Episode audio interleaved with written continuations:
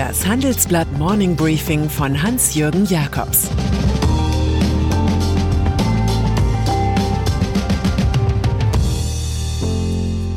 Guten Morgen allerseits. Heute ist Mittwoch, der 4. Dezember. Und das sind heute unsere Themen. Peter Pan-Syndrom bei Google. Der Trump-Macron-Clash.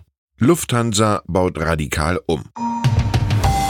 Im Folgenden hören Sie eine kurze werbliche Einspielung. Danach geht es mit dem Morning Briefing weiter. Viele Anleger wollen, aber tun's nicht. Nachhaltig investieren.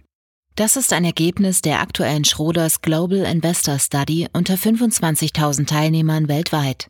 Der global tätige Investmentmanager Schroders wurde dieses Jahr mit dem Goldenen Bullen als Vorgesellschaft des Jahres in Deutschland ausgezeichnet und überzeugt mit einer breit aufgestellten Produktpalette und nachhaltigen, innovativen Investmentlösungen.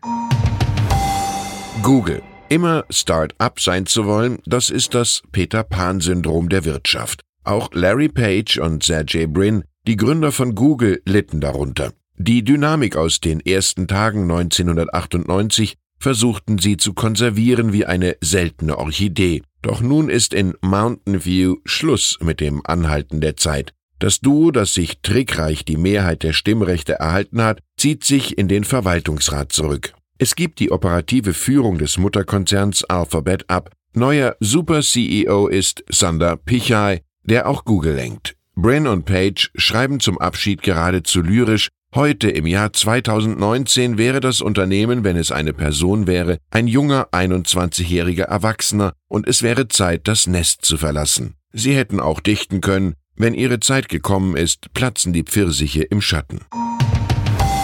NATO-Gipfel. In London sind Donald Trump und Emmanuel Macron am Dienstag vor dem heutigen NATO-Gipfel aufeinander getroffen, als begäben sie sich auf eine Wiese zum Duell. Der US-Präsident rüffelte seinen Pariser Kollegen, der die NATO Hirntod genannt hatte. Frankreich brauche das Militärbündnis dringender als alle anderen, sagte Trump und verbat sich solche nasty Statements. Der Mann aus dem Elysée wiederum stand zu seinem politmedizinischen Bulletin und beschied, man habe nicht die gleiche Definition von Terrorismus um den Tisch herum. Die Türken kämpfen gegen die, die mit uns kämpfen, sagte er mit Blick auf die kurdischen IS-Bezwinger in Syrien. Was eine NATO-Streichelparty zum 70. Geburtstag sein sollte, ist nun halb Trump-Show, halb Macron-Revue. Wobei der Amerikaner zu Hause noch mit dem Problem kämpfen muss, der Geheimdienstausschuss im Kongress sieht in Sachen Ukraine überwältigende Beweise für Trumps Fehlverhalten. Und die Deutsche Bank hat auf Geheiß des Gerichts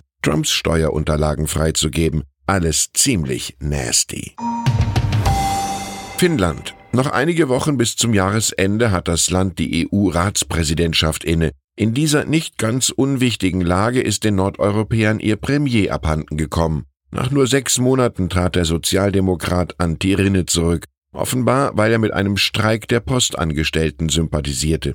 Das jedoch war zu viel für die mitregierende konservative Zentrumspartei. Sie entzog Rinne das Vertrauen, will aber in der Fünf-Parteien-Koalition unbedingt weitermachen allerdings mit einem anderen Regierungschef. Viel anderes bleibt auch nicht übrig, da die rechtspopulistische Anti-Europa-Partei der Finnen in Umfragen erstmals vorne liegt.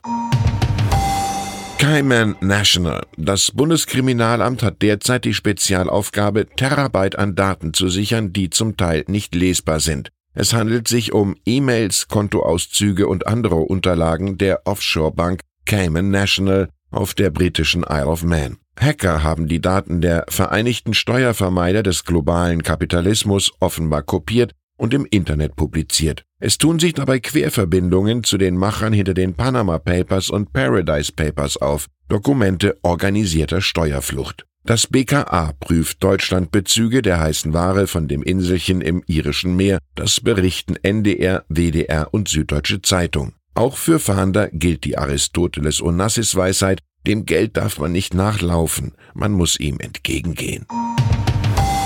Möchten Sie heute Abend spontan in unserem Düsseldorfer Verlagshaus etwas zu Welthandel und Weltwandel wissen, also allem zu einem ökonomischen Rückblick 2019 und Ausblick 2020, dann hätte ich etwas für Sie.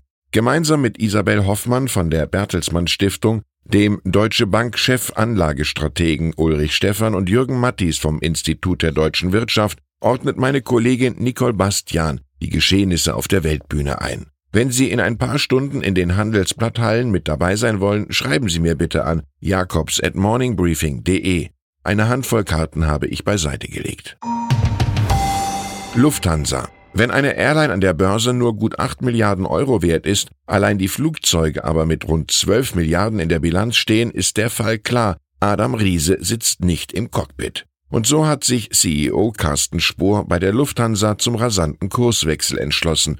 Eurowings wird künftig, wie die anderen Marken Lufthansa, Swiss, Austrian und Brussels, von Vorstandsmitglied Harry Hohmeister geführt. Und Thorsten Dirks, bisher als Solist für die Billigtochter zuständig, übernimmt Anfang 2020 im Vorstand das neue Ressort IT, Digital und Innovation. Es gibt noch ein paar Personalien, die unser Experte Jens Köhnen in der Titelstory analysiert. Seine Vermutung, der Umbau zu einer Holdingstruktur wird vorbereitet wofür als nächstes die Lufthansa Kernmarke vertraglich vom Konzern zu lösen ist. Das allerdings ist viel komplizierter, als Herrn Dirks von A nach B zu schieben. Es gibt in diesen Tagen einige Crash-Propheten, die zu Bestseller-Ruhm kommen. Der amerikanische Ökonomie-Nobelpreisträger Robert Schiller jedoch findet im großen Handelsblattgespräch mehr als plakative Parolen für seinen Pessimismus. Für ihn ist es bedenklich, dass sich alle drei wichtigen Anlageklassen Aktien, Anleihen und Immobilien derzeit gleichzeitig im Boom befinden. Am anfälligsten seien die Aktienmärkte, warnt Schiller, der im Übrigen Donald Trump zubilligt, den Nerv der Amerikaner zu treffen, ihn in seiner Politik jedoch für schädlich hält. Schillers Prognose, die Rezession wird kommen. Und dann ist da noch die Grünen-Politikerin Renate Künast. Sie führt einen aufreibenden Kampf gegen das Berliner Landgericht. Das hatte im September allen Ernstes geurteilt, die ehemalige Bundesministerin müsse sich in sozialen Medien üble Invektiven wie Stück Scheiße oder Geisteskranke gefallen lassen.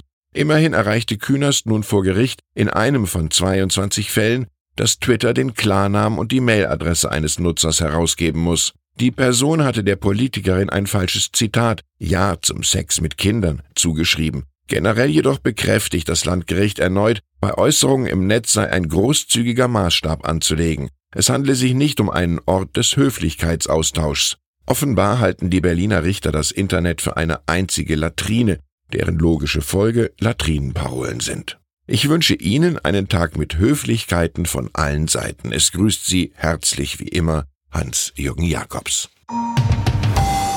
Jetzt noch ein Hinweis in eigener Sache. Sinnvolles Klimaschutzpaket oder doch nur nutzloses Paketchen? Diskutieren Sie auf dem Handelsblatt Energiegipfel mit Bundeswirtschaftsminister Peter Altmaier, Bundesumweltministerin Svenja Schulze, E.ON-Chef Johannes Theissen und Vattenfall-CEO Magnus Hall. Vom 20. bis zum 22. Januar 2020 im Intercontinental in Berlin. Mehr Infos gibt's unter handelsblatt-energiegipfel.de.